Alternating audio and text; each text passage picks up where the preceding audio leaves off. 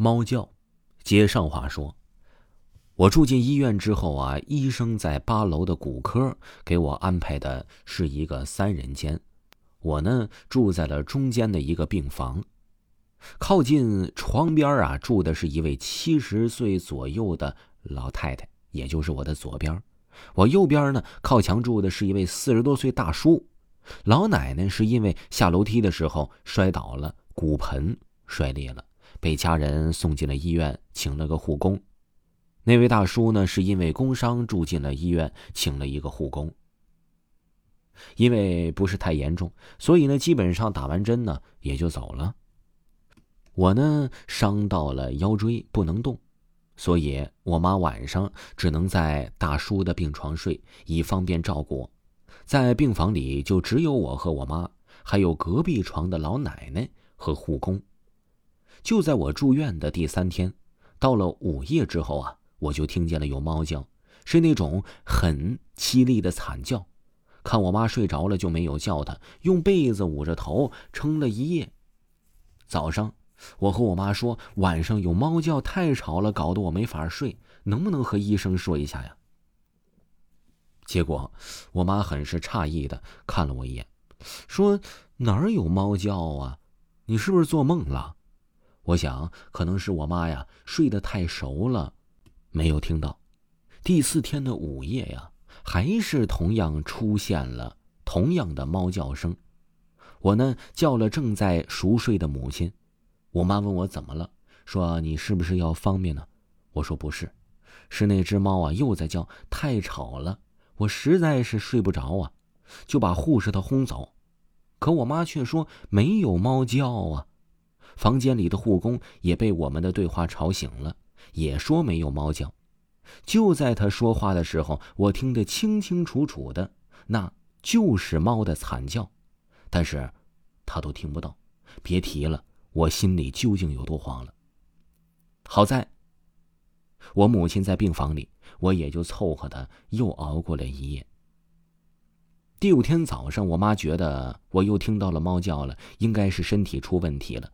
就把医生找过来给我做了检查，医生检查完之后啊，说我没什么问题，听到猫叫应该是当时大脑缺氧，有一些受损，出现了幻听，给我开了点儿助眠的药啊，就离开了。此时听过医生的解释，我也没有往那方面去想，可能自己真的有幻听了，心里呢也就开始平和了。到了午夜，我害怕的事儿又开始了。猫叫声一声比一声大，听的人是撕心裂肺。我不停的告诉自己，这个是幻听，不是真的。但就算我用手捂着耳朵，被子捂着头，这凄厉的猫叫声，我还是可以听得清清楚楚的，并没有减少。我真的要崩溃了，我索性不捂了，麻木的看着屋顶。就在此时，我听到隔壁床的老奶奶说话了。他说：“猫叫了，要走了。”这几句话听得我是云里雾里的。我把头撇向他，问道：“奶奶，你是不是也听到猫叫了？”老奶奶没有回答我，也没有再说话，而我却看到窗台上有一对绿油油的光。我定睛一看，那是一只猫啊，但是它的身影飘飘忽忽的，感觉就像一团烟雾组成的，正蹲在窗台上，用那绿色的眸子死死的盯着床上的老奶奶。我瞬间吓傻了，赶快用被子捂着头，眼睛呢死死的闭着，不再去理会那撕心裂肺的猫叫声。次日下午，隔壁床的老奶奶去世了，她的家人来为她收拾遗体，这也是我住院这么多天第一次见到她家人的两男一女，女的在哭，但是两个男人的脸上并没有太多表情。他们帮老奶奶收拾好，就叫殡仪馆的人抬走了。护士很快的进来，把病床重新收拾好，等待着下一位病人。看到这里，我心里五味杂陈，觉得生命好脆弱，人说走就走了。平时老奶奶总是痴痴呆呆的，也没能和她说上几句话，就觉得挺惋惜的，反而没有那种旁边死了人的恐惧感。一个老人生病住院，自己的亲人却没有看过、照顾过。连最后说上一句话的机会也没有。想到这儿，我看了看身边的母亲，觉得自己是多么的幸福，也是多么的不孝。就因为我的愚蠢，让母亲陪着我受累，内心说不出来的感受。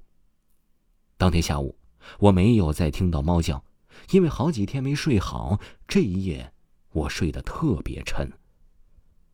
听众朋友，本集已经为您播讲完毕了。各位听友呢，可以关注一下维华即将出的新专辑，是类似大案纪实类的新一部力作。喜欢的朋友可以关注这部专辑。咱们下期再见。